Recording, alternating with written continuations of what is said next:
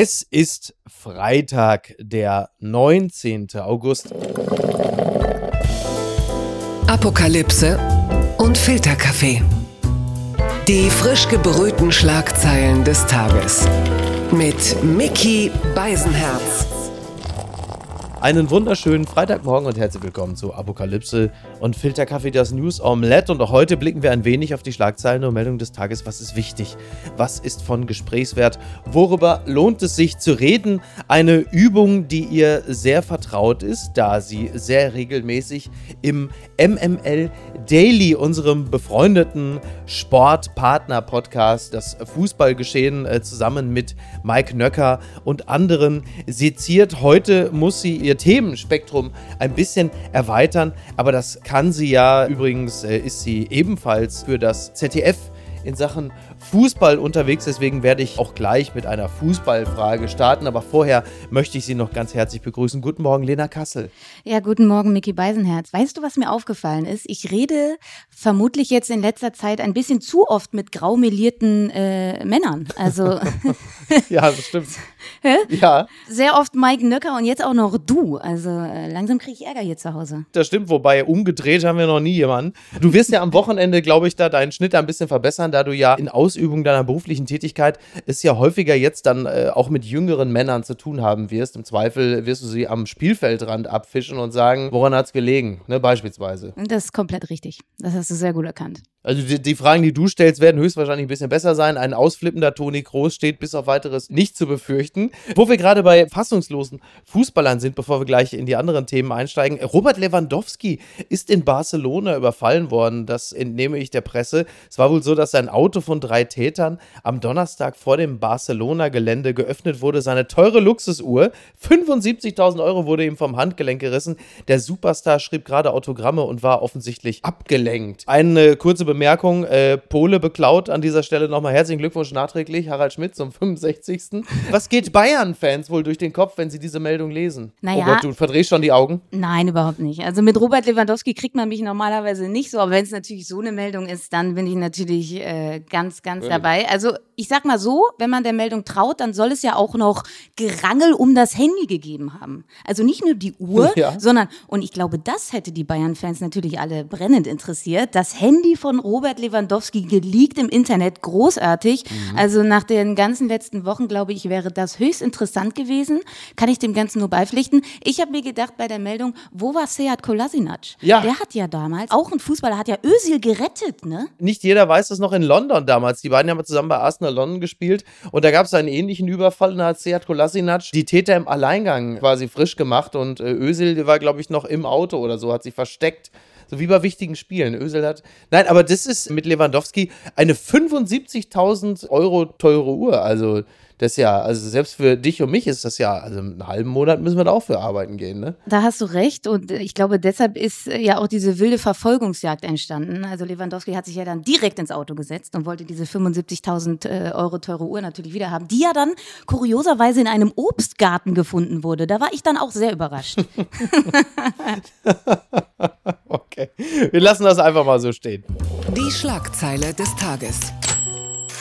Bundesregierung will Mehrwertsteuer auf Gas senken. Das berichtet der Spiegel. Für einen befristeten Zeitraum will die Bundesregierung einen niedrigeren Mehrwertsteuersatz auf Erdgas verlangen. Die Steuer solle von bisher 19 auf 7 Prozent reduziert werden. Ja, das ist der Plan von Olaf Scholz. Wir erinnern uns an die Gasumlage oder wie Olaf Scholz sagt, ja, Gasumlage. Das Gas wird ja insgesamt jetzt, also eben auch durch die Umlage immer teurer. Dann hatte man ja versucht, bei der EU vorstellig zu werden, zu sagen, pass mal auf, die Mehrwertsteuer würden wir gerne gar nicht erheben, weil die Umlage ohnehin schon sehr teuer ist.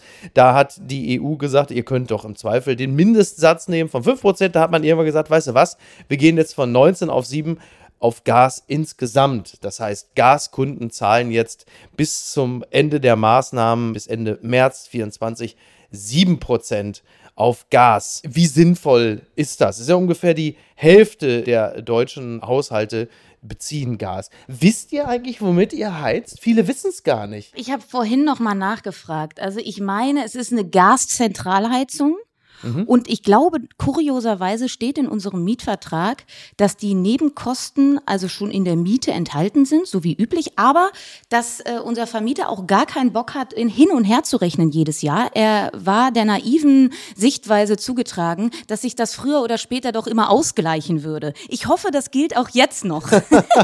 da sind wir wieder bei der Bundesliga, wo man doch bei den Punkten auch immer gesagt hat, es gleicht sich früher oder später aus. Das sind dann meistens diejenigen, die dann irgendwann abgestiegen sind. Das ist schon interessant.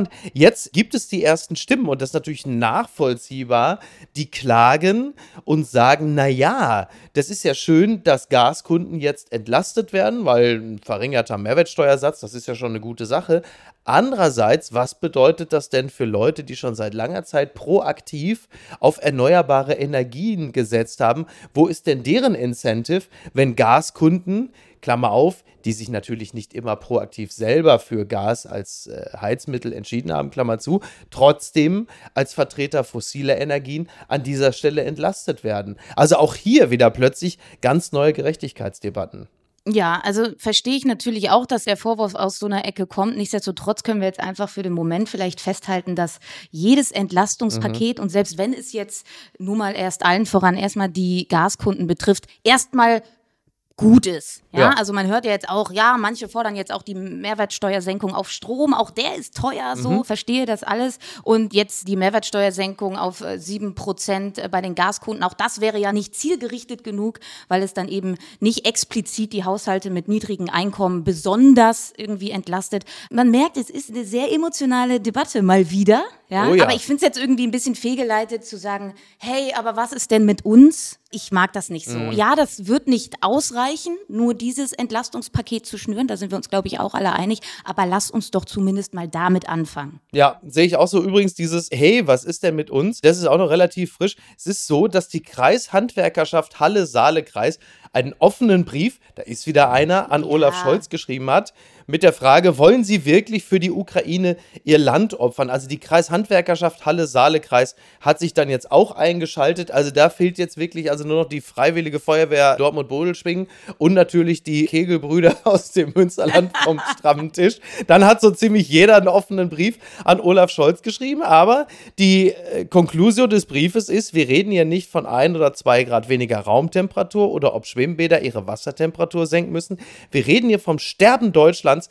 Das erkennen viele Menschen in unserem Land. Warum sie nicht? Und ändern sie ihren Kurs im Interesse unserer Heimat. Das äh, ist die Meinung der Kreishandwerkerschaft, die sich aber höchstwahrscheinlich durchaus auch widerspiegelt in einem nicht unwesentlichen Teil der Bevölkerung, der immer weniger versteht, was es mit dieser Politik gerade auf sich hat, weil der Krieg ja jetzt mittlerweile ja nun auch schon fast ein halbes Jahr geht und diese Geschlossenheit, die es am Anfang ging und dieses sich emanzipieren von Putin, den Leuten natürlich, nicht allen natürlich, das ist klar, aber ein, ein wachsender Teil der Bevölkerung, denen fehlt so langsam der emotionale Zugang zu dem, weshalb es, auch natürlich der wirtschaftlich-strategische, weshalb man dieses Decoupling, wie man so schön sagt, ja irgendwann mal angefangen hat. Ja, und natürlich äh, dadurch, dass es eben so eine Deemotionalisierung gerade stattfindet, wenn wir unterbewusst in uns reinhorchen, dann ist das Thema einfach nicht mehr so präsent, wie es mal vor Monaten mhm. noch war. Und diese Deemotionalisierung führt natürlich auch dazu, dass wir nicht mehr bereit dazu sind, einen gewissen Preis zu zahlen und auch zu verzichten, etwas zu opfern. Weil wenn man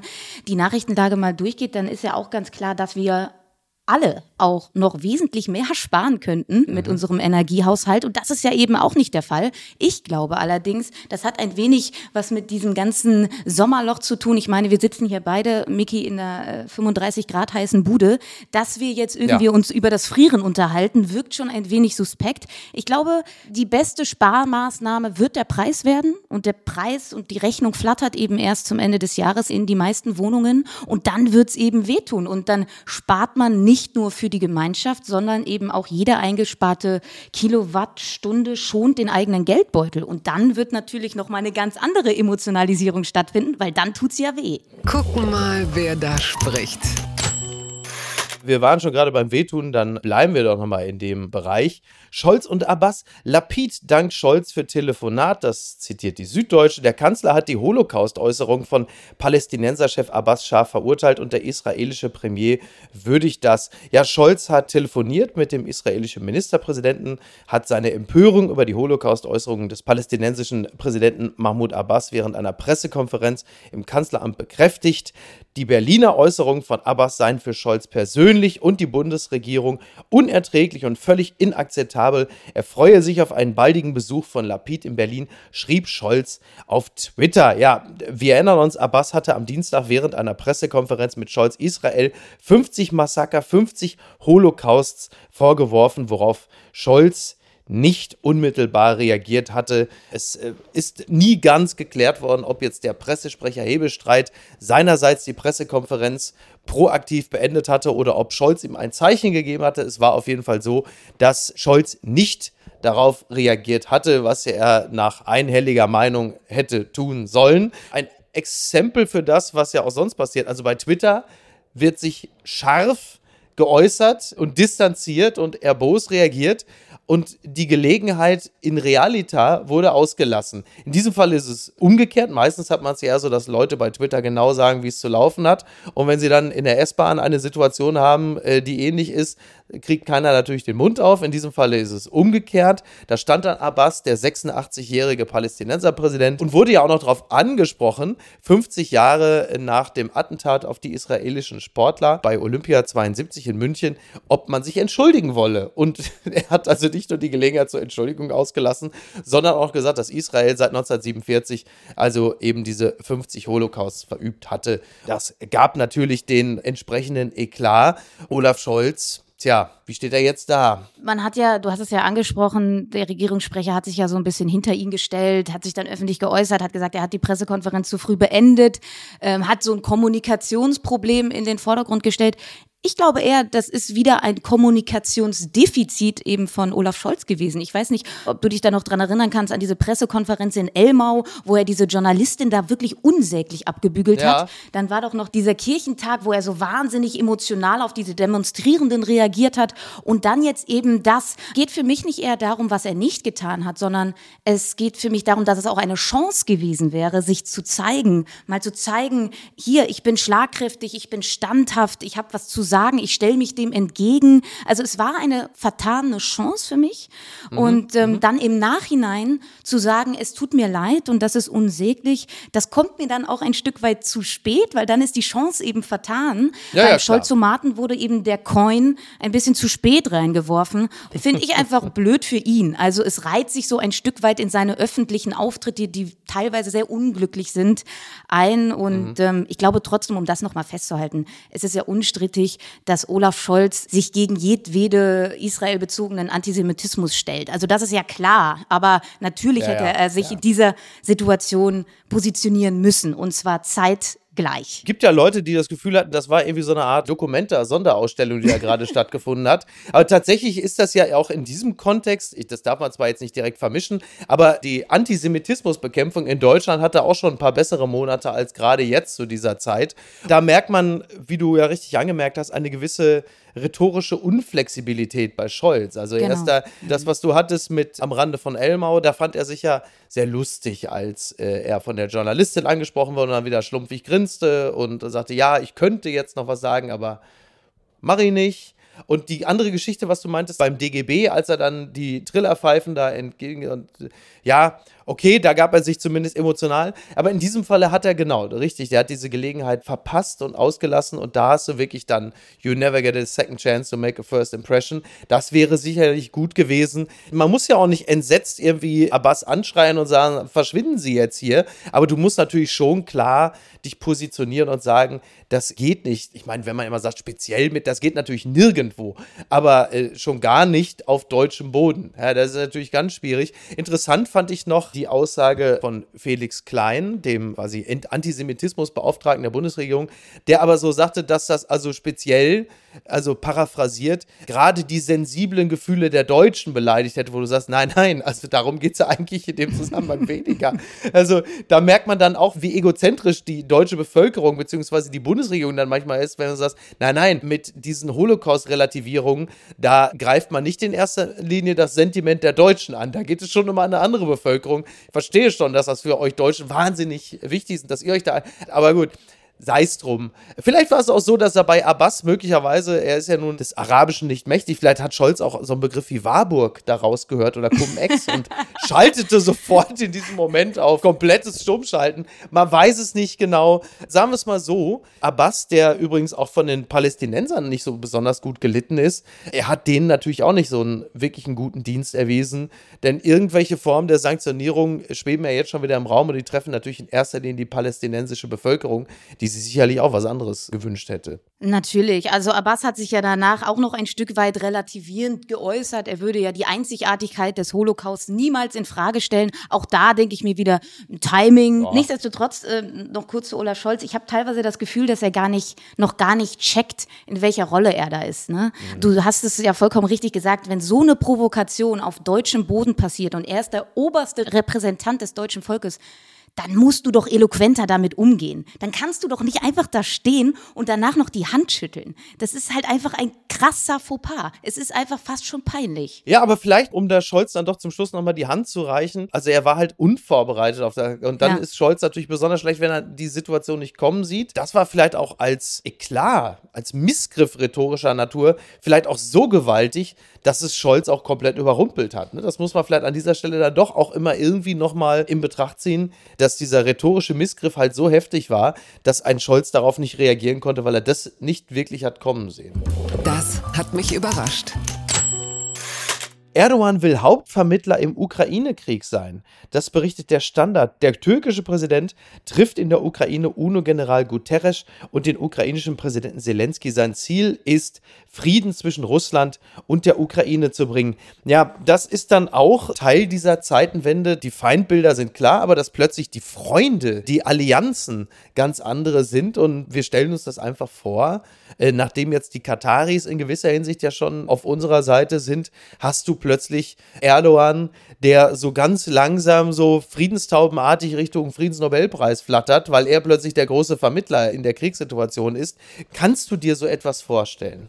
Nun ja, also ich sage immer so, Geografie ist halt Schicksal, ne? Also er befindet sich natürlich da mit der Türkei hervorragend platziert, um sich so eine ja. Neutralität auf die Fahne zu schreiben, weil er halt verschiedene Einflusssphären so im unmittelbaren Umkreis von sich hat. Er pflegt gute Kontakte nach Russland, gute Kontakte in der Ukraine und ich glaube, das ist, glaube ich, eher der Kern der ganzen Geschichte, glaube ich. Treibende Kraft ist, glaube ich, die innenpolitische Situation bei ihm selber im Land. Ne? Also die Wirtschaft steht da vor dem Kollaps. Mhm. Mit unserer Inflation, da können wir nur drüber lachen. Was da abgeht, ist, glaube ich, oh ja. da, da ist nochmal komplett anderes Level. Und ich glaube, natürlich will er seine Person genau mit sowas jetzt stärken, innenpolitisch, aber natürlich auch außenpolitisch. Ich habe immer ein bisschen Bauchschmerzen, zu welchem Preis er das Ganze macht. Also natürlich, um seine Person zu stärken, aber was verlangt er denn von uns? Weil gerade auch der Westen hat natürlich ein Interesse daran, dass dieser Konflikt endlich beendet wird. Ich Absolut. meine, wir leiden ja alle darunter. Und die Frage ist halt, was wirft er dann in die Waagschale? Was will er im Gegenzug bekommen? Und da denke ich natürlich dann auch ein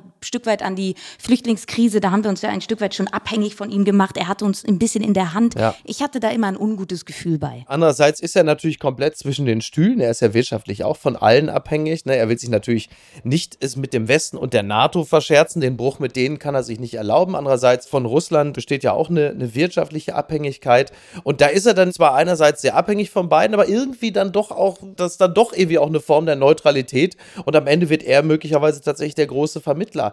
Mit Paul Ronsheimer gerade eben auch gesprochen, es entsteht jetzt auch in der Ukraine eine gewisse Kriegsmüdigkeit, mhm. ein etwas größerer Verhandlungsdruck, als er noch vor Monaten da war. Will sagen, möglicherweise kann es tatsächlich dazu kommen, wenn auch vielleicht nicht sofort. Und dann sitzt plötzlich Erdogan da und ist der, ich weiß ja, der große Schlichter. Also wenn er das ist, so what, Mickey? Ganz ehrlich, wenn es dazu beiträgt, dass dieser unsägliche Angriffskrieg ein Ende findet, dann so be it. Dann soll er bitte den Friedensnobelpreis kriegen. Dann soll er das machen. Also auch da merkt man, äh, die Dinge sind komplex und vielschichtig und jemanden, den wir zu Recht für äh, Menschenrechtsverletzungen ähm, anklagen und verteufeln, kann plötzlich äh, in einer anderen Situation wieder der große Friedensstifter sein. Das ist das berühmte dreckige Wasser äh, laut Adenauer, mit dem man ja irgendwie weiterkochen muss. Ja, es ist nicht einfach. Morgen vielleicht schon der Skandal des Tages. Wildes Partyvideo von Finnlands Premierministerin löst Empörung aus. Das berichtet der Tagesspiegel. Als coolste Regierungschefin Europas war Marine bezeichnet worden. Nach einem neuen Partyvideo aber gibt es Kritik und die Frage, war gar Koks im Spiel? Ja, es ist ein Video online veröffentlicht worden. Da ist sie sichtlich angetrunken. Gemeinsam feiert sie mit Freunden wild in einer Wohnung. Dann rappt sie auch noch einen Song. Sie tanzt und posiert für die Kamera. Dann ist es aber wohl so, dass man im Hintergrund weiße Lines gesehen haben will, die im Hintergrund wohl zu erkennen sind. Es, seien Berichten zufolge im Hintergrund des Videos auch Rufe nach Kokain zu hören.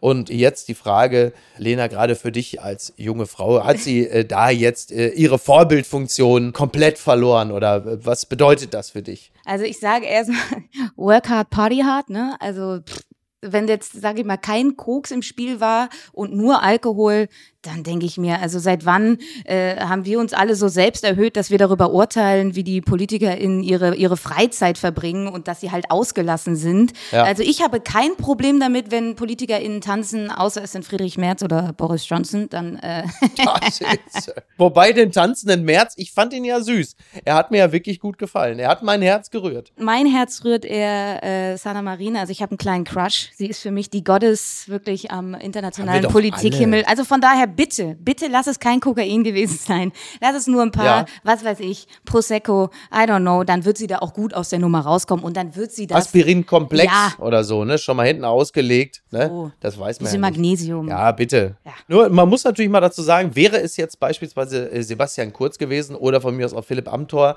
wer weiß, wie wir darauf reagiert hätten. Ne? Man hat natürlich schon einen Softspot für diese Leute und äh, ja, aber Sanna Marin ist doch auch junge Mutter, ne? Vielleicht ist es halt einfach da hinten auch schon Pulver. Ne, dass sie sagt, ich habe eigentlich schon mal da das Pulver ausgelegt, das Wasser wird schon lauwarm. Man weiß es doch nicht genau, ne? Im Zweifel immer für die Angeklagte. Ich finde es sehr gut, dass du sie jetzt in Schutz nimmst. Ich kann dem nur den ganzen nur beipflichten. Oh, ich dachte, du wärst längst tot. Comeback bei Sat 1. Britt Hagedorn kehrt mit TV-Talk zurück. Das berichtet der Weser-Kurier.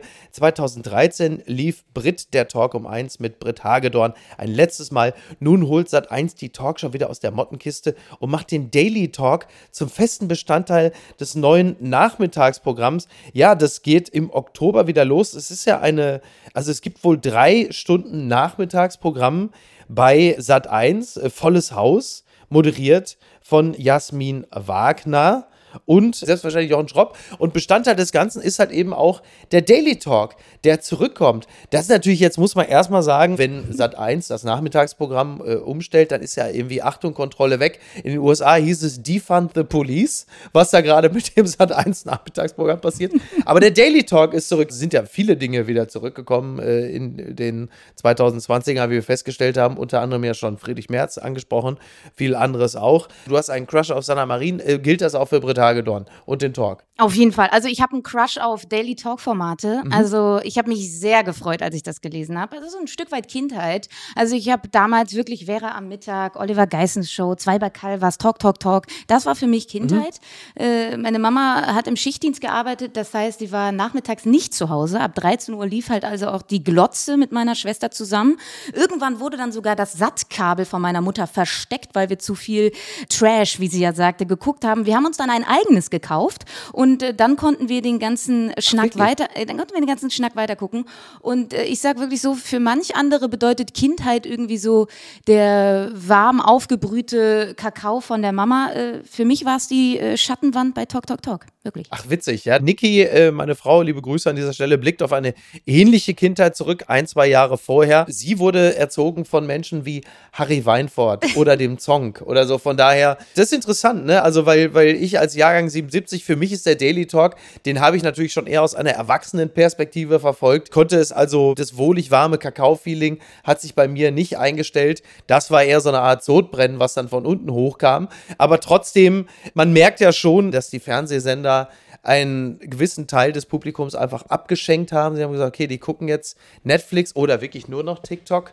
Und jetzt gucken wir mal, dass wir so die Generation Ü40 irgendwie noch wieder zurück mit Retro-TV und Vintage-Charme nochmal wieder zurückholen. Hey, das war noch eine herrliche Zeit, als der Ronny äh, von Brit den Umschlag geöffnet gekriegt hat und du bist zu 99 Prozent nicht der Vater. Das ist doch wunderbar. Das ist doch klasse. Übrigens, ein anderer Talker, ich weiß gar nicht, ob er in Rente geht, aber er hört zumindest auf mit hart aber fair. Frank Plasberg, nach 22 Jahren verlässt er quasi die ARD. Ich habe diese Meldung gelesen, habe mich nur gewundert, ja, welchen Job kriegt er denn jetzt bei RTL?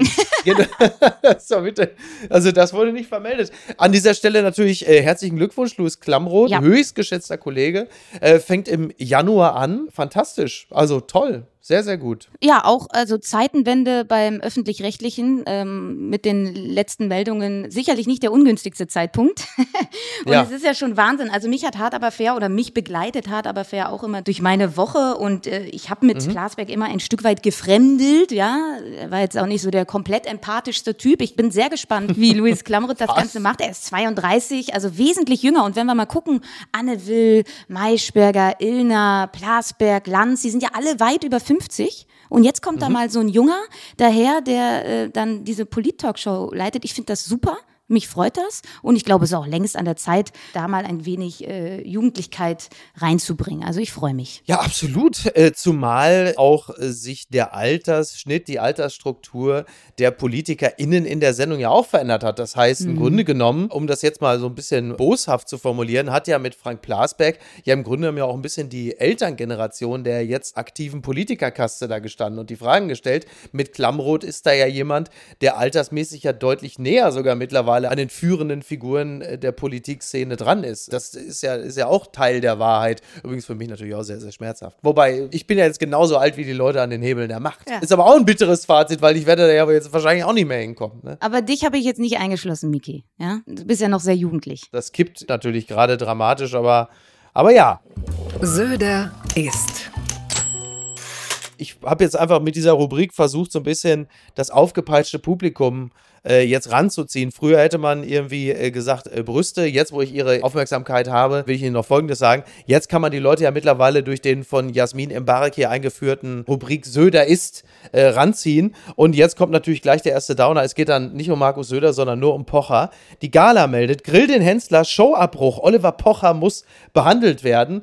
Gut, wir alle haben auf diese Schlagzeile gewartet, aber in diesem Falle geht es um einen verunglückten Gag beim Sommerspecial von Grill den Hensler. Da war es so, dass sich Oliver Pocher einen kleinen Scherz erlauben wollte und da musste die Sendung abgebrochen werden. Und zwar war es so, ich zitiere die Gala, als er seinem Dessert aus Birne und Gorgonzola Backpulver hinzugeben möchte, fällt Olli ein. Der alte Gag funktioniert doch immer. Kurzerhand zieht sich der fünffache Vater das Backnatron durch die Nase mit Folgen. Er verkrampft das Gesicht, bekommt feuchte Augen, schreit, keucht, wirkt und läuft rot an. So geht es ihm eigentlich normalerweise nur, wenn er irgendwelche Boxkämpfe besucht. Dann brennt das äh, Gesicht auch. Aber ja, und dann werden tatsächlich Sanitäter geholt und dann äh, muss er erstmal behandelt werden. Dann haben wir das Rätsel ja jetzt auch mit Sanna Marin gelöst, ne? Backnatron. Stimmt, du hast natürlich völlig recht. Es war Backnatron. So, Sanna Marin wollte nämlich, um da, sehr gut, vielen Dank, dass du da nochmal die, die Klammer zumachst.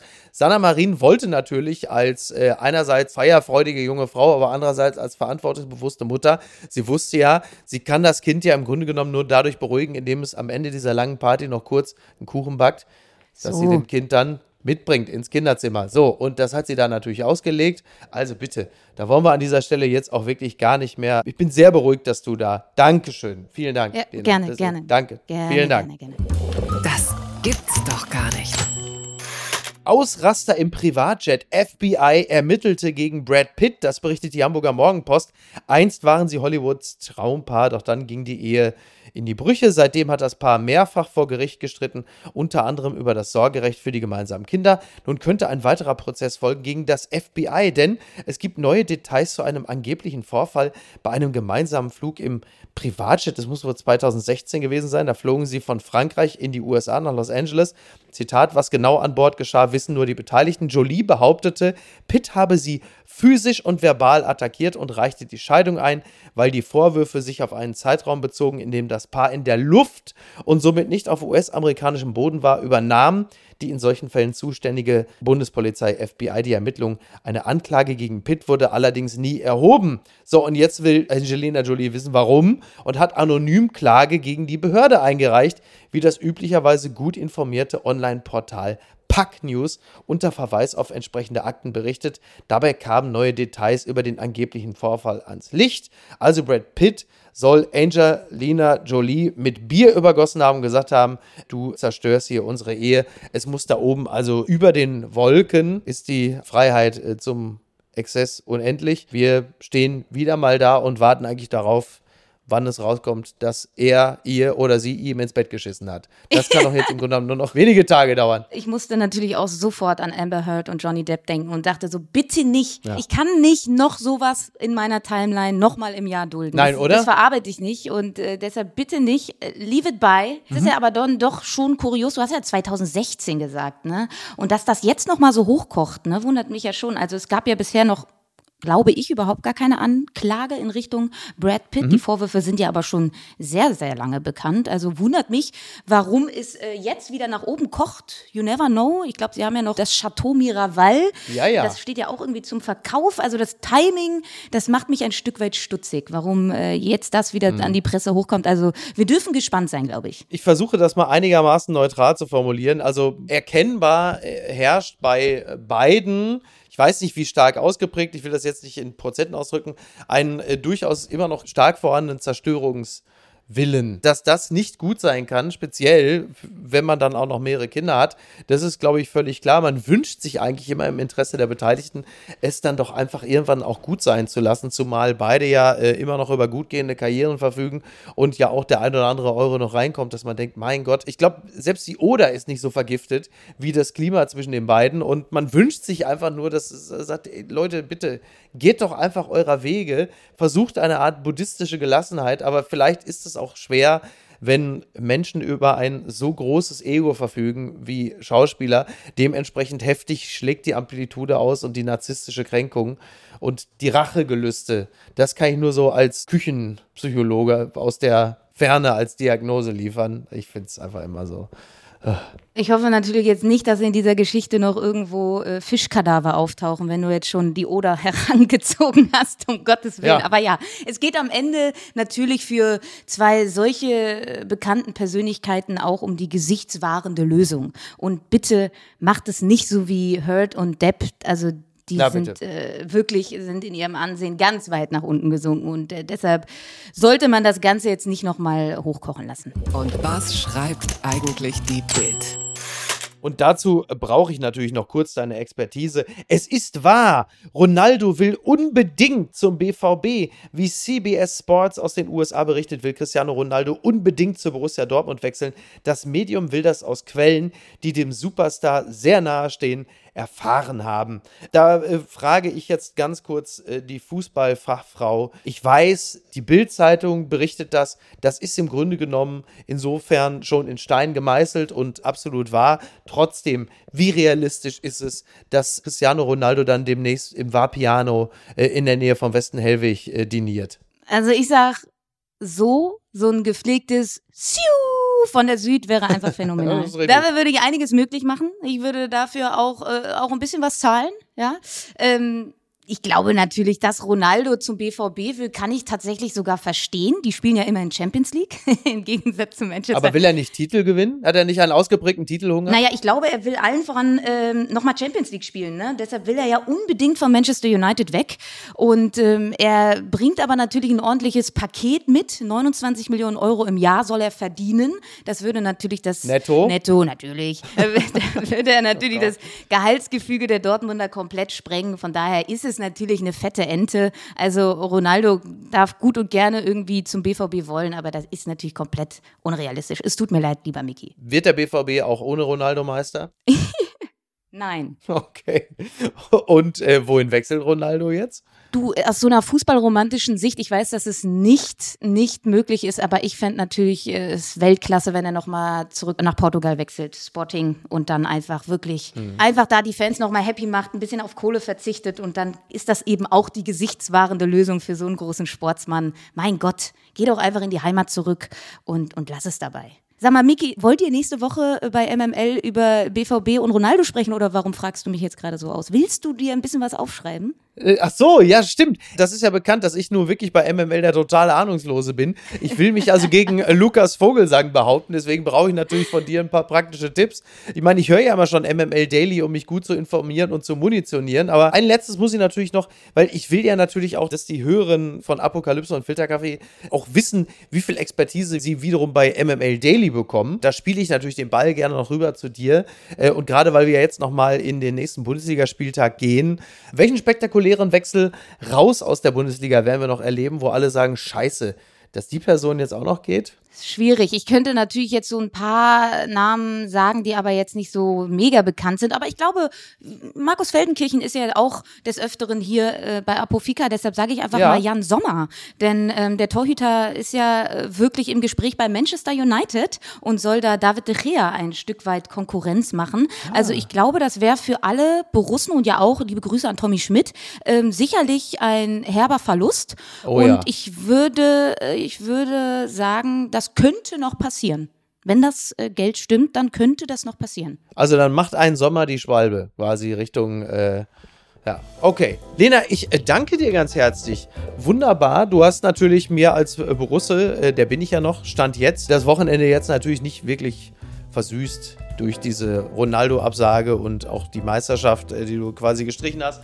Aber damit muss ich leben. Ansonsten freue ich mich äh, weiterhin äh, auf und über MML Daily und freue mich natürlich darauf, auf deinen Anteil am aktuellen Sportstudio im ZDF am Samstag. Ich bin mal gespannt. Also ich, vielleicht mache ich auch einen auf Nils Karben, aber einfach weil es Spaß macht. Ich schau mal, ich schau mal, was da passiert. Ja. Lasse es dich wissen und sonst, wenn es schief läuft, äh, werdet ihr dazu ohnehin ja alle erfahren. ja, das ist richtig. Dann trendest du direkt bei Twitter. Davon gehe ich aber nicht aus. Wenn dann nur im Positiven. Lena, vielen Dank. Ich wünsche dir ein tolles Wochenende und äh, wir hören und sehen uns. Ja, lieben Dank, Micky. Wünsche ich dir und euch da draußen natürlich auch. Tschüss. Mach's gut. Bis denn. Ciao.